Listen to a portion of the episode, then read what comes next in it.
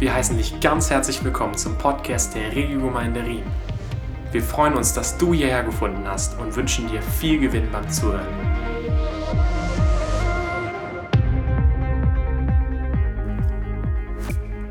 The Pleasures of God, das ist die Serie, die aktuelle, in der wir uns gerade befinden.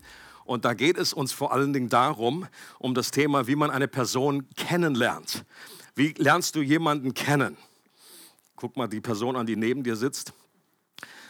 Du lernst sie zu einem gewissen äh, Art kennen, wenn du in einem Gottesdienst vielleicht neben einer Person sitzt. Also wenn du mit ihr verheiratet bist oder befreundet, dann kennst du sie vielleicht schon etwas besser. Wenn du sie aber noch gar nicht kennst, dann kann man natürlich gewissen Smalltalk, äh, was man ja oft macht, äh, so einfach, ja, Wetter wieder Hammer heute, endlich ist es wieder wärmer und so weiter, dann ist natürlich nur eine gewisse Grenze. Aber richtig kennenlernen tut man eine Person, wenn man mitbekommt, was sind ihre Leidenschaften, wofür schlägt ihr Herz? Was begeistert die Person am tiefsten? Okay, weil das sind die, die tiefsten Emotionen in uns. Und ich würde behaupten, weil Gott Person ist, der Gott der Bibel eine Person ist und nicht nur irgendwie eine neutrale Kraft, deswegen ist es mit Gott nicht anders. Und deswegen geht es in dieser Serie The Pleasures of God, also das Wohlgefallen Gottes, was Gott begeistert, was ist sein Herzschlag, geht es darum, diese Dinge anzuschauen und besser zu verstehen, wie Gott ist. Und wir haben bisher immer verschiedene Facetten aus dem Wort Gottes uns angeschaut und die möchte ich immer gerne hochhalten, wie so einen Brillant. Und jede Facette von diesen Brillanten sollen wir erkennen, um damit wir diese ganze Schönheit diesen, dieses Brillanten erkennen. Und, äh, und die heutige Facette von Gottes Wohlgefallen ist überraschend und leuchtet nicht unbedingt jedem sofort ein. Okay, es gibt andere, dass, dass der Vater sich am Sohn freut, da sagt jeder irgendwie so, right. That's amazing. Aber war jetzt nicht die Riesenüberraschung. Das hätte man erahnen können. Heute kommt eine Facette, ähm, die für mich persönlich begeisternd ist, aber die auch etwas überraschend ist. Wir lesen den Text in Lukas 10, Verse 17 bis 24. Die 72 Jünger kehrten voller Freude zurück. Herr, sagten sie, sogar die Dämonen müssen uns gehorchen, wenn wir uns auf deinen Namen berufen. Da sagte Jesus zu ihnen, ich sah den Satan wie einen Blitz vom Himmel fallen. Es ist wahr, ich habe euch Vollmacht gegeben, auf Schlangen und Skorpione zu treten und die ganze Macht des Feindes zu überwinden und nichts wird euch schaden können.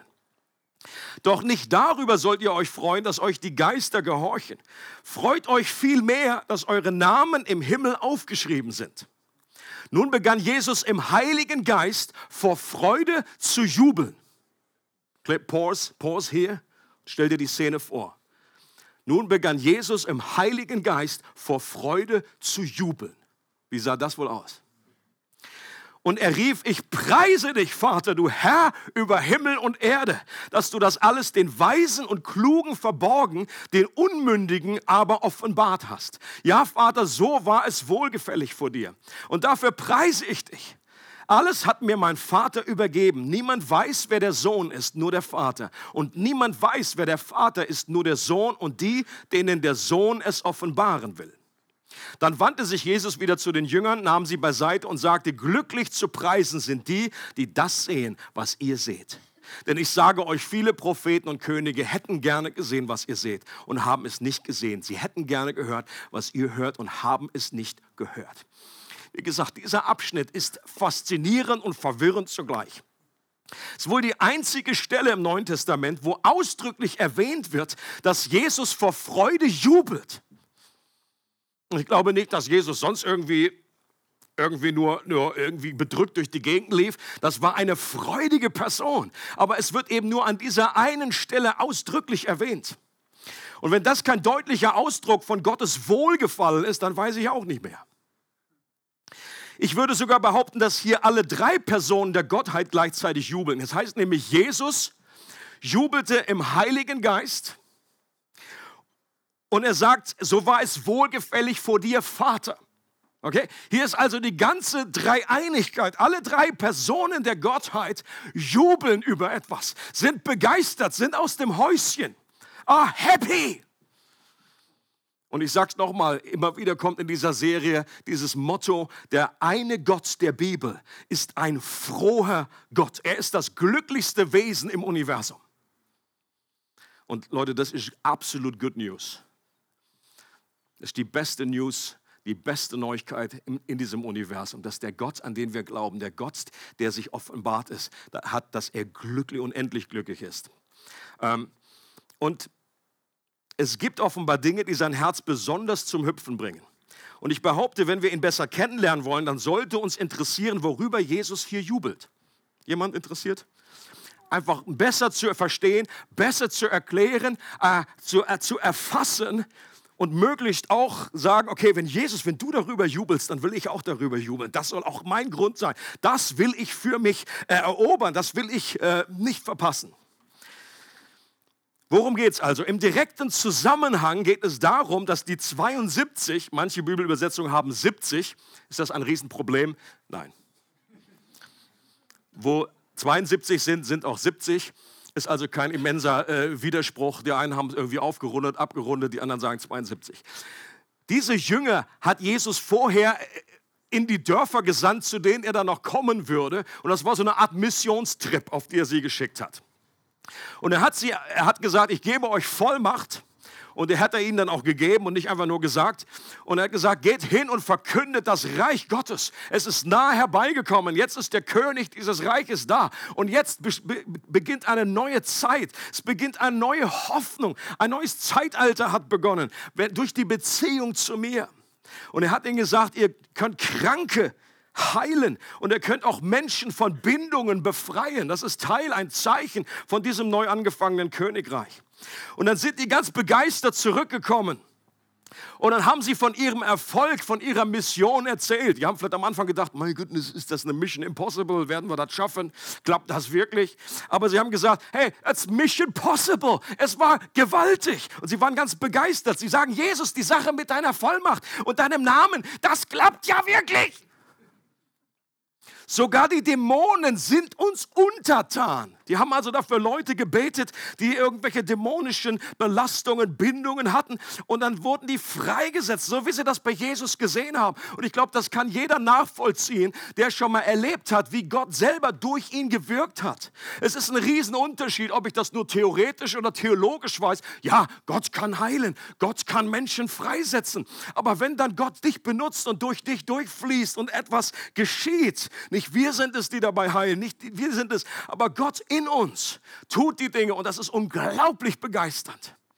Deswegen kann ich nur nachempfinden, äh, wie das ist. Und wenn du das noch nicht erlebt hast, dann beweg dich in diese Richtung hinein. Es ist etwas, äh, braucht etwas Überwindung, jemanden zu fragen, kann ich für dich beten? Äh, hast du irgendeinen Schmerz, eine Herausforderung, eine Krankheit? Und, und sich dann auch nicht abbringen lassen, wenn mal nichts passiert oder wenn längere Zeit nichts passiert. Viele, viele Glaubensheroes, die viele Heilungen verbracht haben, die haben gesagt, die haben dann irgendwie für, für tausend oder hunderte von Leuten gebetet, bevor dann irgendwie was passiert ist. Der Unterschied zwischen jemandem, der letztendlich irgendwann Erfolg hatte und nicht, ist einfach in vielen Fällen einfach, diesen, der eine ist dran geblieben und der andere hat aufgehört. Und das ist etwas, was unglaublich befriedigt, unglaublich Freude auslöst. Denn ich glaube nicht, dass die Antwort von Jesus als Dämpfer verstanden werden muss. Jesus sagt ja, freut euch nicht darüber. Ich glaube nicht, dass das bedeutet, dass er ihnen verboten hat, sich darüber zu freuen. Überall da, wo sich das Reich Gottes ausbreitete, wo Menschen geheilt und befreit werden, ist doch ein Grund zur Freude. Es ist absurd anzunehmen, dass Jesus das aufträgt, dann aber nicht erlaubt, das gut zu finden, wenn es passiert. Okay? Ich glaube, das ist hier nicht gemeint. Ich glaube, man versteht Ihre Aussage am besten, wenn man sinngemäß einfügt, freut euch nicht nur darüber.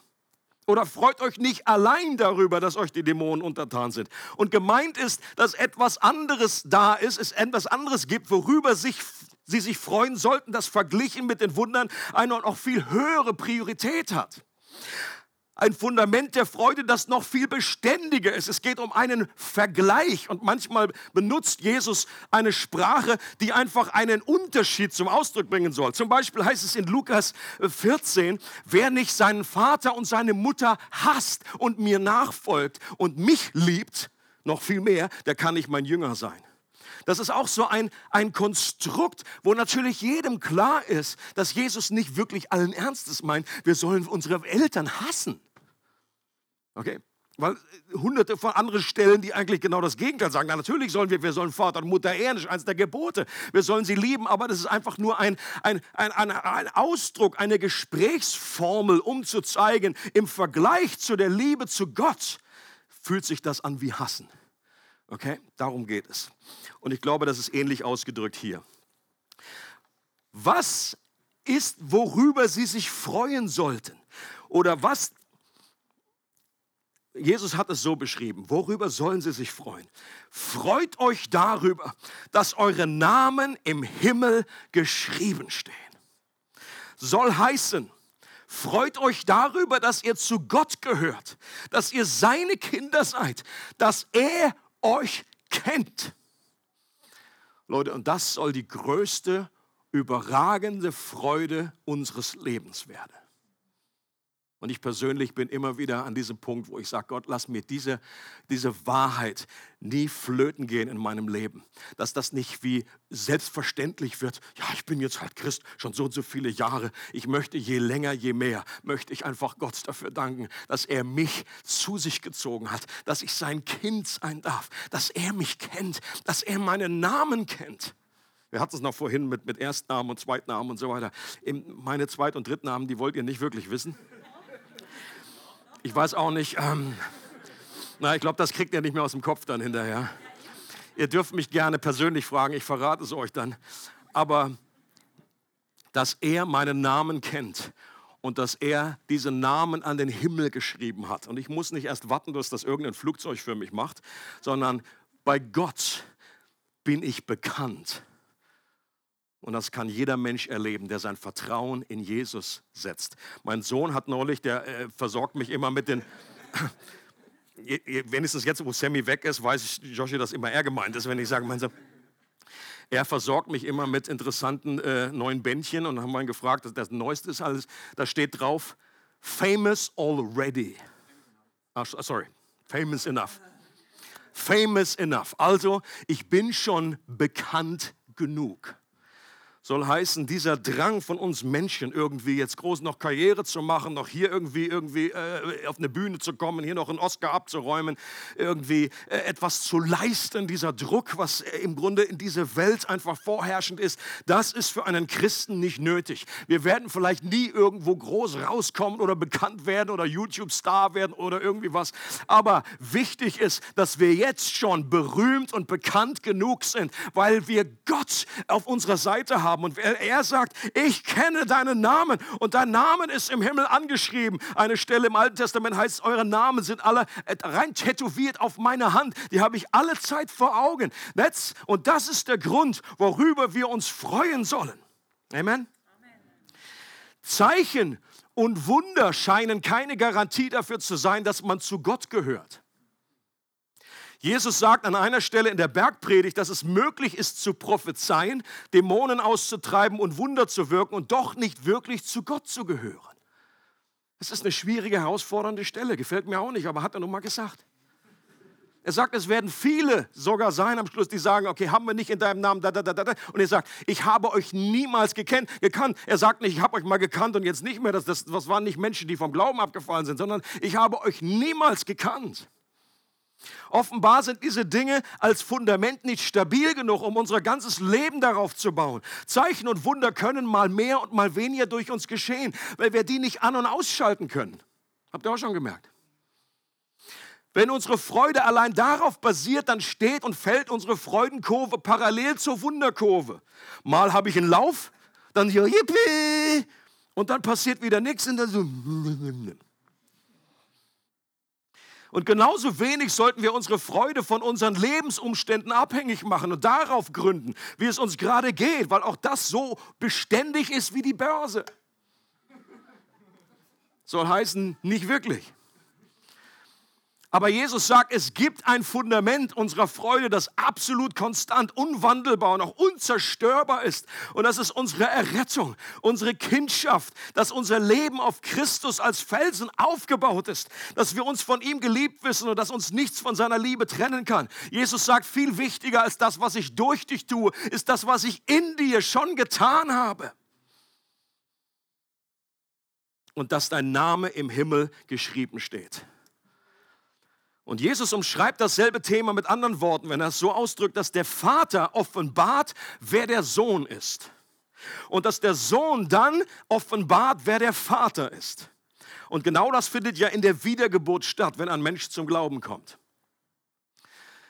Erinnert euch an die Szene in Matthäus 16. Da fragt Jesus seine Jünger in Caesarea Philippi, Wer in Israel war, der besucht diesen Ort meistens. Das ist ein Ort, wo man heute noch sehen kann, wo diese ganz so kleine Nischen im Felsen sind und wo verschiedene Götzen, Götterstatuen damals waren und wo also damals in Israel in der damaligen Zeit äh, unglaublich viele Gottheiten angebetet wurden. Von den Römern, von den Griechen. Das war also ein Sammelsurium, so nach dem Motto, such dir was aus. Ähm, und in dem Kontext fragt Jesus seine Jünger, okay, was sagen die Leute, wer ich bin? Und dann sammeln sie und sagen, die einen sagen das, die anderen sagen das, die anderen sagen das. Und dann kommt Petrus große Sternstunde. Da fragt Jesus nämlich sie, okay, was sagt ihr, wer ich bin? Er nimmt also den Fokus von den anderen weg auf die eigenen Jünger. Er fragt sie, okay, wer sagt ihr, dass ich bin? Und Petrus natürlich gleich seine, seine Sternstunde schlägt. Und jetzt sitzt er wie bei Günter Jauch bei der 1 Million Euro Frage auf dem Sessel. Antwort A ist Johannes der Täufer. Das haben sie nämlich vorher zusammengetragen, was die Leute alles sagen. Antwort B ist Elia. Antwort C ist Jeremia. Aber Petrus ist sich sicher und er nimmt Antwort D. Das lockt er ein. Und die Antwort D heißt, du bist der Christus, der Sohn des lebendigen Gottes. Und Günther fragt nochmal nach. Bist du sicher, dass wir sie einloggen sollen? Und dann plötzlich heißt es, und dann kommt ein Goldregen vom Himmel, die eine Million, der Jackpot ist geknackt. Und Jesus sagt zu ihm, gut gemacht, Glückwunsch, das war die richtige Antwort. Aber während Gold noch von der Decke rieselt, ergänzt Jesus noch eine wichtige Info. Er sagt, darauf bist du nicht durch deine Cleverness gekommen, sondern das hat dir mein Vater im Himmel offenbart. Und Petrus sagt, ja, das klar, ist klar. Ja, logisch. Ist klar. Wusste ich doch. Jesus. Und was Jesus hier zu Petrus sagt, das gilt für jeden einzelnen Menschen, der zum Glauben kommt. Die rettende Erkenntnis darüber, dass Jesus der Sohn Gottes ist und nicht nur ein Prophet, ein weiser Lehrer, ein friedlicher Revoluzer, das muss uns von Gott geschenkt werden. Menschliche Cleverness, ein hoher IQ wird uns nicht zu dieser Wahrheit bringen sondern allein die Gnade Gottes. Gott ist derjenige, der die Lampe anknipsen muss. Der Vater offenbart uns den Sohn und dann offenbart der Sohn den Vater. Und bis zu diesem Punkt ist ja für die meisten Christen die biblische Welt auch noch in Ordnung. Da würden jetzt fast alle Christen sagen, ja, wo ist jetzt die Herausforderung? Wo ist jetzt irgendwie die Schwierigkeit, von der du geredet hast? Jesus sagt ja noch mehr als das. Er sagt, der Grund, warum Jesus im Heiligen Geist jubelt, lautet, in diesem Vers nochmal 21, dass du alles, er sagt, Gott, ich preise dich, das ist dein Wohlgefallen, dass du das alles den Weisen und Klugen verborgen, den Unmündigen aber offenbart hast. Ja, Vater, so war es wohlgefällig vor dir und dafür preise ich dich. Jesus jubelt also nicht nur darüber, dass Gott überhaupt Menschen rettet, sondern darüber, dass Gott eine gewisse Auswahl trifft, dass er sein Herz besonderen Menschen zuwendet, wem er sich offenbart und vor wem er diese Wahrheit verborgen hält. Und deswegen habe ich diese Predigt genannt, das Wohlgefallen an seiner souveränen Gnade. Gottes Wohlgefallen an seiner souveränen Gnade. Was ist mit den Unmündigen gemeint oder den Mündigen? Das Wort Unmündige bedeutet eigentlich Kleinkinder. Aber es ist ziemlich sicher, dass Jesus in diesem Zusammenhang das bildlich verwendet, weil er unter anderem die Jünger meint, zu denen er in Vers 23 spricht. Er sagt, ihr seid glücklich zu preisen. Und die Unmündigen sind unter anderem seine eigenen Jünger. Er sagt das zu ihnen nicht, weil die nur zweieinhalb Jahre alt sind, sondern weil, ihr, weil sie einen kindlichen Glauben empfangen haben, der sich nicht auf menschliche Fähigkeiten und Stärke verlässt. Und dieselbe Thematik, derselbe Inhalt, den wird Paulus in seinem Korintherbrief aufgreifen und drückt im Grunde dasselbe mit anderen Worten aus. Das möchte ich auch noch vorlesen. 1. Korinther 1, 26 bis 31. Paulus sagt, seht euch doch einmal in euren eigenen Reihen um, Geschwister. Also er spricht hier zu der Gemeinde in Korinth. Was für Leute hat Gott sich ausgesucht, als er euch berief? Es sind nicht viele kluge und gebildete darunter. Ich kann mir vorstellen, wie der Brief ankam so. Ja, vielen Dank, Paulus. Im Unterschied zu dir, das ist super ermutigend. Dein Name ist ab heute Barnabas, der Ermutiger. Es sind nicht viele kluge und gebildete darunter, wenn man nach menschlichen Maßstäben urteilt. Nicht viele Mächtige, nicht viele von vornehmer Herkunft. Im Gegenteil. Was nach dem Urteil der Welt ungebildet ist, das hat Gott erwählt, um die Klugheit der Klugen zunichte zu machen. Und was nach dem Urteil der Welt schwach ist, das hat Gott erwählt, um die Stärke der Starken zunichte zu machen.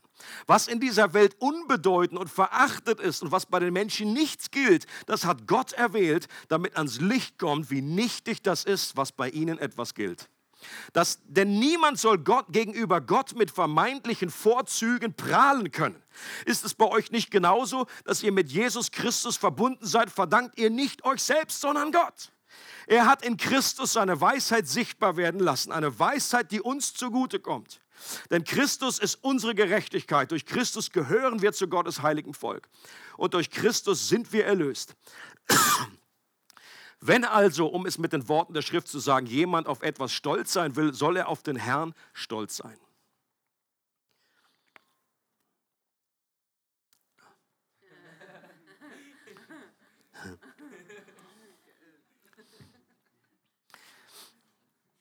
Ich glaube, die haben das daran keinen Anstoß genommen. Paulus ging es nicht darum, jetzt irgendwie zu sagen, ja, ihr seid ja ganz einfache Leute und ihr seid nicht so schlau wie ich und überhaupt. Das war ein, ein Ausdruck der Ermutigung weil Gott Menschen benutzt hat und das wussten die damals. Okay, das sind nicht einfach die großen, die, die großen Pharisäer, das war nicht die geistliche Elite, das war nicht die politisch Einflussreichen, das waren einfach simple people. Und es war einfach die Tatsache damals. Und ich glaube, im Schnitt, wenn man weltweit guckt, dann ist es auch heute noch so. Gott ist ein besonderer Anwalt der Armen. Er, er, er schlägt sich auf die Seite der Schwachen. Und he fights our battles. Und ich glaube, der Punkt ist nicht, dass nur gewisse Gesellschaftsklassen, dass es, die, dass es die nur gibt, die von Gott auserwählt sind. Es wird ja auch hier klar, dass es nicht absolut verstanden ist, sondern das heißt ja nicht, nicht viele Kluge, das heißt jetzt überhaupt kein Kluger. Nach dem Motto, irgendwie je dümmer, desto näher an Gott. Das ist ja nicht die Botschaft. Jeder, der Doktortitel hat, ja, tschüss, tut mir leid.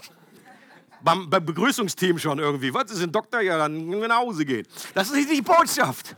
Paulus selber war clever. Der war irgendwie der Pharisäer von Pharisäern, war studiert und pipapo, aber irgendwann sagt er dann irgendwie im Vergleich zu dem, was ich jetzt gefunden habe, ist das alles Hundedreck. Das steht so in der Bibel. Das ist einfach Kacke. Ist Mist, all dieses, einfach das, was ich da alles im Vergleich zu dem äh,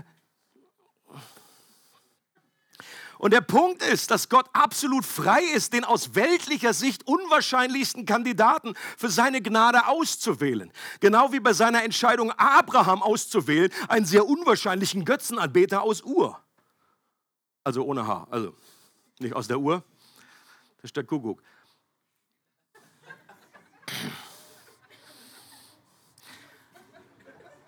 Manche Leute fragen sich, warum hat er Abraham erwählt? Gerade so zu diesem Thema Erwählung. Und, und äh, es kommen ja dann meistens so diese, diese Fragen und so weiter. Ja, ist das nicht unfair? Warum den einen? Und ich sage, ich weiß es einfach nicht. Aber das ist, Gott sagt es so und es ist offenbar etwas, was, worüber auch Jesus sich freut. Gott erwählt einen und es gibt keinen Grund, warum gerade Abraham. Es heißt extra, der war Götzenanbeter, der war also so weit weg von Gott wie alle anderen. Er nimmt irgendwie den. Warum den? Warum erwählt Gott Israel und nicht Grönland? I don't know. Aber ein Grund, der genannt wird, ist, damit wir uns selber nicht rühmen können.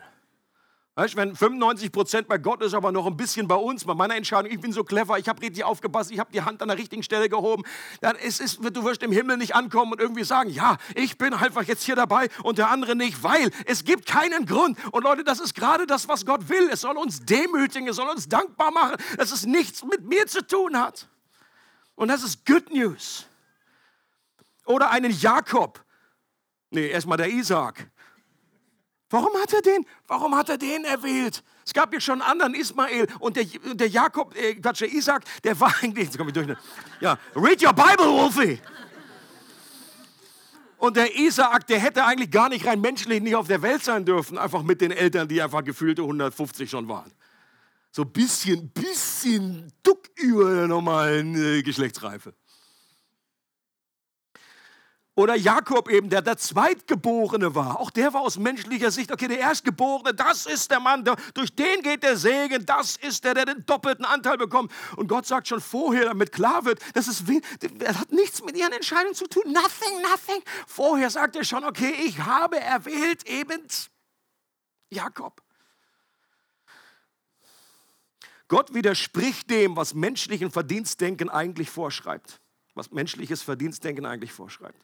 Die Weisen werden in ihrem Stolz übergangen und die Unmündigen, die Hilflosen werden überrascht mit souveräner göttlicher Gnade. Die menschliche Rangfolge der Wichtigkeiten wird bewusst vertauscht, damit sich kein Mensch selbst etwas einbilden kann, sondern wir uns nur in Gott allein rühmen können. Darüber jubelt Jesus im Heiligen Geist, dass der menschliche Stolz gedemütigt und die göttliche Gnade erhöht wird. Und die große Frage ist folgende. Jubelst du darüber auch? Frage ich auch mich. Jubelst du darüber auch? Ist diese Facette des Wohlgefallens etwas, das uns Gott kostbarer erscheinen lässt oder eher befremdet und abstößt? Ich glaube, beides ist möglich. Ich rede ständig mit Christen, die einfach sagen, okay, das verstehe ich nicht. Da komme ich nicht hinterher. Das ist einfach ein Thema. Ich weiß jetzt nicht, warum Jesus da so ausrastet. Ich finde das nicht so fröhlich.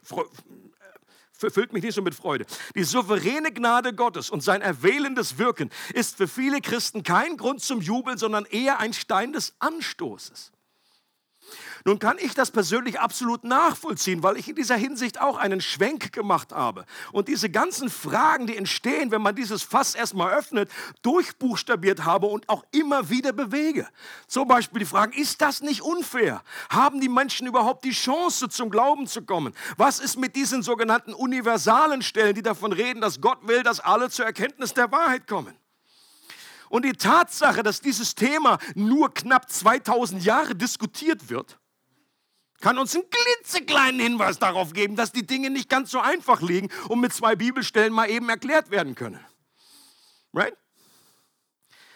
Und doch glaube ich, dass es ein zentrales Thema ist, weil sich das durch die gesamte Bibel zieht. Und gerade das Thema, dieses Thema, der Anlass für Jesus war, zu jubeln im Heiligen Geist. Und es ist die eine Stelle, die eben explizit erwähnt wird. Und ich möchte diesen Grund für mich zum Jubeln nicht verpassen. Möchte außerdem, dass diese Facette von Gottes Wesen dazu führt, dass ich Gott mehr liebe und nicht weniger. Möchtest du das auch? Ein Beispiel von einem Mann, der das für sich auch durchbuchstabiert hat. Georg Müller ist den meisten vielleicht bekannt, war ein Deutscher, der in England die meiste Zeit seines Lebens verbracht hat. Er gilt als der Waisenvater von Bristol. Hat Waisenhäuser geöffnet, war ein unglaublicher Mann des Glaubens, äh, hat morgens noch gebetet, weil sie irgendwie nichts zu beißen hatten für die ganzen Kids und dann irgendwie, und Gott, schenk einfach was, äh, gib Brot, gib Milch. Und dann plötzlich einfach äh, fährt der Milchwagen vor der Tür und sagt, du, mein Milchwagen ist gerade zusammengebrochen, fährt nicht mehr. Er sagt, ja, ich hätte eine Antwort für deine Milch. Und unglaubliche Wunder erlebt hat. Er sagt Folgendes aus seinem Leben, aus seiner Biografie. Vor dieser Zeit war ich sehr gegen die Lehre der Erwählung, der bestimmten Erlösung und der letztendlich bewahrenden Gnade. Soll heißen, dass wir unsere Rettung nicht verlieren können. Aber jetzt wurde ich dazu gebracht, diese kostbaren Wahrheiten anhand des Wortes Gottes zu untersuchen. Ich war bereit gemacht worden, keine eigene Ehre in der Bekehrung eines Sünders zu nehmen, sondern mich nur als ein Instrument zu sehen. Und willig gemacht, das zu empfangen, was die Schrift sagt, ging ich zum Wort Gottes und las das Neue Testament von Anfang an mit einem Augenmerk auf diese Wahrheit. Zu meiner großen Überraschung fand ich, dass die Abschnitte, die über Erwählung und bewahrende Gnade sprechen, ungefähr vier viermal so viele waren wie diejenigen, die scheinbar gegen diese Wahrheiten sprechen. Und selbst diese wenigen dienten kurz darauf, nachdem ich sie untersucht und verstanden hatte, dazu, die oben genannten Wahrheiten zu bestätigen. Was die Auswirkungen des Glaubens an diese Lehre angeht, sage ich zögerlich zur Ehre Gottes, dass ich, obwohl ich immer noch sehr schwach und keinesfalls so tot gegenüber den Lüsten des Fleisches, der Lust der Augen und dem Hochmut des Lebens bin, wie ich sein könnte und sollte, ich doch durch die Gnade Gottes seit dieser Zeit näher mit ihm gegangen bin. Mein Leben ist nicht solchen Schwankungen ausgesetzt gewesen und ich kann sagen, dass ich viel mehr für Gott gelebt habe als zuvor. Bei dem Müller-Schorsch. Ist bei diesem Thema ist, ist es zu einer Veränderung gekommen, von einer Ablehnung hin zu einer freudigen Annahme. Und er sagt sogar, dass dieses Thema seinem Glaubensleben eine größere Nähe zu Gott, eine größere Festigkeit gegeben hat. Und das habe ich persönlich auch erlebt. Und deswegen bin ich froh, darin unterwegs, diese Wahrheit Menschen weiterzugeben, ob sie es hören wollen oder nicht. Nicht, weil ich glaube, das ist irgendwie mein Steckenpferd und ich habe jetzt irgendwie das so mein Hobby oder der Wolfi wieder mit diesem Thema, weil ich überzeugt bin, Leute, es ist Jesus-Thema. Er spricht davon, dass Gott in seiner souveränen Freiheit etwas, Menschen etwas offenbart, was er anderen verbirgt. Ich kann diese Stellen nicht anders lesen, als da etwas in Gott ist, was es letztendlich in seiner Weisheit, ob ich das ganz kapiere oder nicht, aber jetzt letztendlich etwas, worüber Jesus sich freut. Und die Frage ist, können wir uns innerlich damit freuen? Was ich besonders wichtig finde an dem Beispiel von äh, Georg Müller, ist, dass die Aussage, dass er sich das Neue Testament gründlich vorgenommen hat, um sich vom Wort Gottes her überzeugen zu lassen. Zu viele Christen schießen mir bei strittigen Themen einfach aus der Hüfte. Also ich erlebe das immer wieder, wenn ich mit Leuten spreche. Ähm, und, und die sagen dann, ja, aber das kann doch nicht sein. So kann ich mir Gott nicht vorstellen. Mein Jesus ist nicht so. Also wenn ich den Spruch höre, dann muss ich meine Gesichtszüge immer irgendwie festhalten. Da sage ich immer, Herr, gib mir Gnade. Mein Jesus ist nicht so.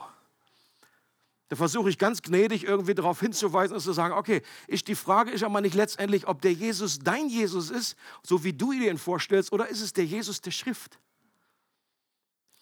Dass bestimmte Argumente oder das bestimmende Argument bei manchen Diskussionen ist oft ein emotionales Bauchgefühl. Aber das kann doch nicht den letzten Ausschlag darüber gehen, ob etwas wahr ist oder nicht. Wann war das letzte Mal, wo du zu einem bestimmten Thema die Bibel gründlich durchsucht hast, um herauszufinden, was Gott zu dem Thema sagt? Also ich will jetzt keine Hände sehen oder irgendwie äh, Tage oder Wochen, aber das ist eine Herausforderung. Und ich glaube, wir leben in einer Generation, wir leben in einer Zeit, wo alles Mögliche, jeder Senf getweetet wird oder hier getwittert oder gefacebookt und irgendwie so hier so ein Bibelspruch und hier so. Und dann kommen Leute und sagen, ja, gibt es nicht irgendwo eine Stelle, die heißt, ah, weißt du mal, warte mal, hilft der, hilft der selbst, dann hilft der Gott oder irgendwie so, Wo einfach nicht klar wird, nicht gegründet, wo wir zurück müssen zum Worte Gottes. John Piper sagt, wenn wir nur oberflächlich harken, dann erhalten wir Laub. Wenn wir tiefer buddeln und graben, dann halten wir vielleicht Gold oder Edelsteine. Ich möchte dafür plädieren, dass wir als Christen das Buch wieder wertschätzen, uns hineingraben in das Wort Gottes. Wenn du, es ist kein Problem, wenn du sagst, okay, das ist eine, eine Kröte für mich, das liegt mir schwer im Magen, dieses Thema kann ich nicht nachvollziehen. Aber mach es wie Georg Müller. Mach es nicht einfach, sag nicht einfach, das passt mir nicht, also das kann ich mir nicht vorstellen. Ist, Jesus ist nicht so fertig, Punkt. Sondern einfach sag, lies das Wort Gottes, ob er es sagt. Wenn du dann zum Schluss zu einer anderen Erkenntnis kommst, so be it. Damit habe ich kein Problem. Ich weiß, dass manche Christen auch nach einem gründlichen Bibelstudium in der Erwählungsfrage zu einem anderen Ergebnis kommen. Damit habe ich kein Problem, weil ich glaube, dass man in diesem Thema in der Familie Gottes unterschiedlicher Meinung sein kann. Womit ich ein Problem habe, ist, dass der Trend immer mehr in eine Richtung geht, dass Christen ihre eigenen Überzeugungen und Bauchgefühle zum Maßstab machen und Gott an ihre eigenen Vorstellungen anpassen, anstatt ihre Vorstellungen vom Wort Gottes her prägen und umgestalten zu lassen. Die Frage ist doch, entscheidet mein Verstand und meine Logik, wie ich mir Gott vorzustellen habe, oder darf sich Gott so vorstellen, wie er wirklich ist? Lese ich die Bibel mit einer überheblichen Haltung, so von oben herab und so, okay, das ist gut, das ist nicht gut, das passt überhaupt nicht an den Kühlschrank, das nehmen wir weg. Das ist eine gewisse Haltung, ob ich von oben habe, ich bin derjenige, der entscheidet, wie das Buch ist, oder lese ich die Bibel so. Natürlich dann schwer zu lesen, aber okay. Aber ihr, ihr versteht das Bild. Die Bibel darf mich verändern. Darum geht es, wenn Gott etwas sagt. Ich soll geprägt werden und ich soll nicht die Bibel prägen. Was wir heute nämlich erleben, ist, dass in unserer Zeit auch unter evangelikalen Gemeinden Kernwahrheiten des Glaubens zur Diskussion stehen, die über Jahrhunderte klar waren, die eigentlich über die man nicht gesprochen hat, die nicht diskutiert waren. Das sind so Themen wie die Gottheit Jesu, ob Jesus Gott ist oder nicht, die Dreieinigkeit, ist, Jesus, ist Gott wirklich drei und eins, die, das Verständnis des stellvertretenden Todes am Kreuz, oder ob Jesus der einzige Weg zum Vater ist, die Autorität der Bibel, Sexualethik und so weiter. Du kannst das berühmte apostolische Glaubensbekenntnis nehmen, was wir ja auch singen. Ich glaube an Gott, den Vater, den Schöpfer, den Allmächtigen.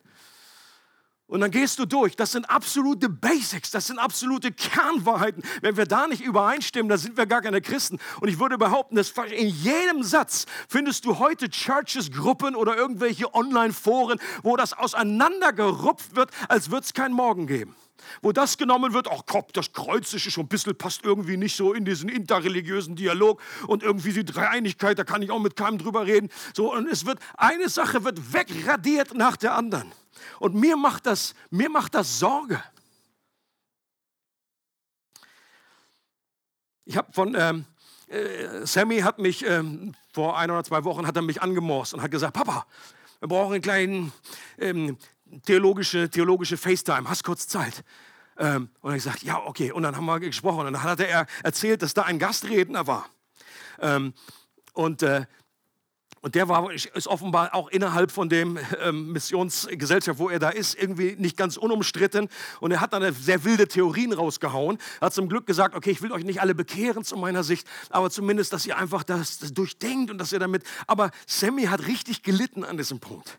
Und zwar ging es um diese Hauptfrage, die uralte Spannung zwischen, warum ist Jesus, der neutestamentliche Gott, so nice und warum im Alten Testament, wenn wir anschauen, was Gott da manchmal gibt, dann Gerichtswirken, ob es dann einfach die Sintflut ist oder ob es die Plagen sind, dass Gott eben dann auch Menschen richtet, warum ist das einfach so harsh und warum ist das so, wie passt das irgendwie zusammen? Es scheint ja zu sein, es ist irgendwie Good Cop und Bad Cop.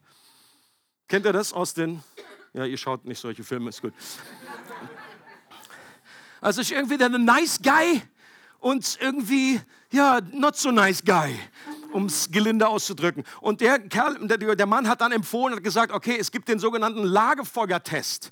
Man setzt sich einfach so um das Lagefeuer wie bei der Hütte und Jesus sitzt so neben einem. Und wenn man dann mit Jesus irgendwie so spricht und sagt, Jesus, jetzt sag doch mal, wie war das damals bei Sodom und Gomorra? Und warum hast du denn die Plage da geschickt und so weiter? Und wenn man dann denkt, ah, Jesus kann das gar nicht so, so, so richtig äh, erklären oder das passt so gar nicht zusammen, dann wäre es Grund zu sagen, okay, dann hat das wahrscheinlich doch, dann muss man das komplett anders verstehen. Dann ist es wahrscheinlich falsch übersetzt übersetzt oder, oder ein Mose hat noch ein falsches Gottesbild gehabt, hat er gesagt, okay, dann waren die Plagen, hat er vielleicht Gott zugeschrieben, aber die waren eigentlich doch nicht von Gott und so weiter. Und während er erzählt hat, je mehr ist mein Herz gesunken. Ja? Ich war an demselben Punkt wie mein Sohnemann, der gesagt hat, meine Güte, Papa, was muss ich mir annähern? Und die anderen, die finden den auch ganz toll. Und ich habe dann auch zu ihm gesagt, so ein paar Argumente noch gegeben, habe ihr dann auch gleich ein paar Seiten Bibelstellen geschickt.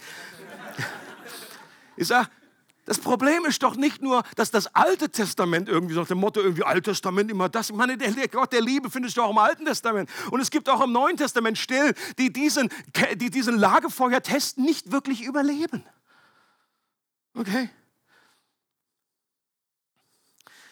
Und zum Beispiel ist es Jesus nicht nur dein Freund. Natürlich ist er das.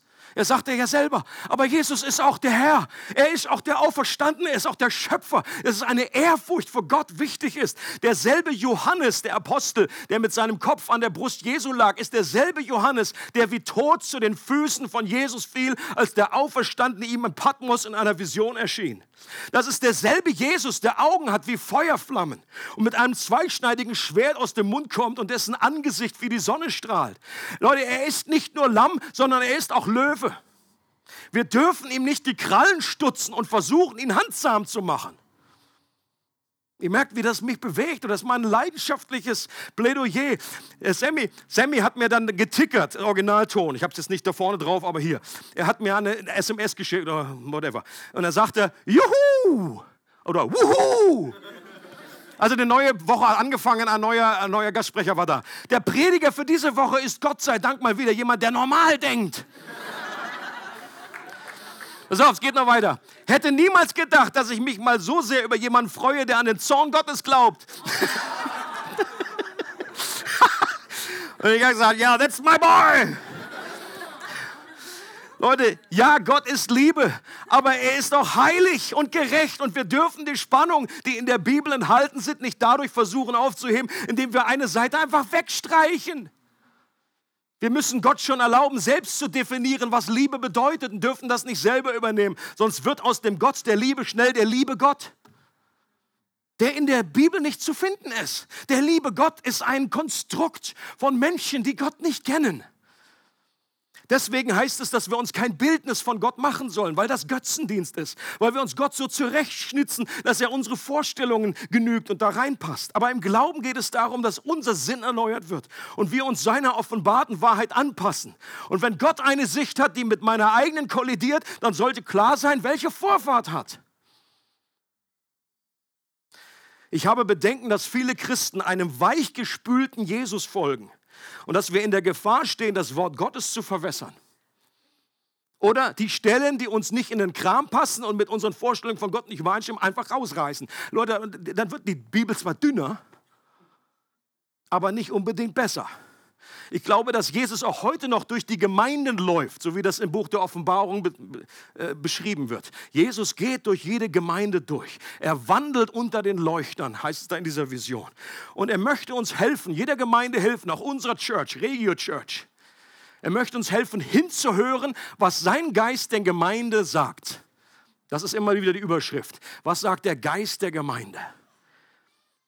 Und da, wo er uns lobt, sollen wir das gerne entgegennehmen und sagen, thank you God, danke Jesus für das, wo wir Dinge gut machen. Aber auch da, wo er ermahnt und wo er korrigierend spricht. Und du hast in den, in den sieben Gemeinden, die in der Offenbarung angeschrieben werden, von den sieben Gemeinden sind fünf Gemeinden, wo Jesus eben auch etwas korrigieren möchte, wo er sagt, ich möchte, dass ihr überwindet in diesem Punkt. Ich möchte, dass ihr den Battle fightet, dass ihr kämpft. Es geht nicht um Perfektion, aber es geht, dass ihr überhaupt diese, dass ihr den Standard nicht aufgebt, dass ihr diesen Kampf kämpft. Und dann sagt er, ich bete euch, dass ihr umkehrt. Und darauf liegt Segen, wenn ihr umkehrt und äh, keine Kompromisse eingeht, weder in der Lehre noch in diesem Lebensstil. Und all das nicht etwa motiviert aus einer Angst vor Gott, sondern aus einer aus unserer Liebe zu ihm. Jesus sagt, wer mich liebt, der hält meine Gebote der tut, was ich sage. Weißt du nicht, dass die Güte Gottes dich zur Umkehr ruft?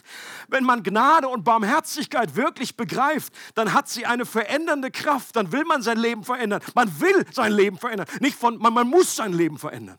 Riesenunterschied. Und wenn du die Gnade und die Liebe, dass du verstehst, wenn du das wirklich begreifst, wenn der Groschen bei dir fällt, mein Name ist geschrieben am Himmel, ich bin auf ewig errettet und dann noch verstehst, das hat Jesus alles gekostet. Das war keine billige Gnade, sondern die hat er teuer erkauft. Das Preisschild auf deinem Leben heißt das Blut Jesu Christi, des Sohnes Gottes, der Schöpfer von Himmel und Erde, der für dich gestorben ist. Wenn du das erfasst, wenn das eingesickert ist in dein Herz, dann wirst du diese Gnade nicht mit Füßen treten. Dann wirst du frei freiwillig äh, ihm gehorchen. Du wirst freiwillig das tun, was er von dir möchte. Und that's the Christian life. Es geht nicht um Gesetz, es geht um die Gnade Gottes. Und deswegen ist dieser Textabschnitt und diese Wahrheit, über die Jesus jubelt, so zentral. Und wenn du glaubst, dass Jesus der Christus ist, der Sohn des lebendigen Gottes, dann hast du mit Petrus den Jackpot gewonnen. Dann kannst du wissen, dass du ein Kind Gottes bist, dass dein Name im Himmel geschrieben steht und dass diese Wahrheit die eine Konstante in deinem Leben ist, die sich nie verändern wird, dir niemand rauben wird und dass die Wahrheit das unerschütterliche Fundament deiner Freude an jedem Tag werden kann, egal was sonst noch alles in deinem Leben passiert. Und gleichzeitig wird Jesus dich mit Petrus daran erinnern, dass du zu dieser Erkenntnis, wer Jesus ist, niemals von dir ausgekommen wärst, sondern dass der Vater dir diese kostbare Wahrheit offenbart hat. Und diese Erkenntnis macht uns demütig, macht uns dankbar und kann uns eine Gewissheit und Festigkeit im Glauben geben. Die Tatsache, dass Gott dich auserwählt und zu sich gezogen hat, wird in der Bibel immer als Ermutigung für Gläubige erwähnt und äh, steht nicht deswegen in der Bibel, damit Theologen was zu tun haben, sich die Köpfe einhauen können. Ich möchte über diese Wahrheiten jubeln, über die Jesus im Heiligen Geist jubelt und mir diese geniale Facette des Wesens Gottes nicht rauben lassen. Und wenn du das auch nicht möchtest, dann sag Amen.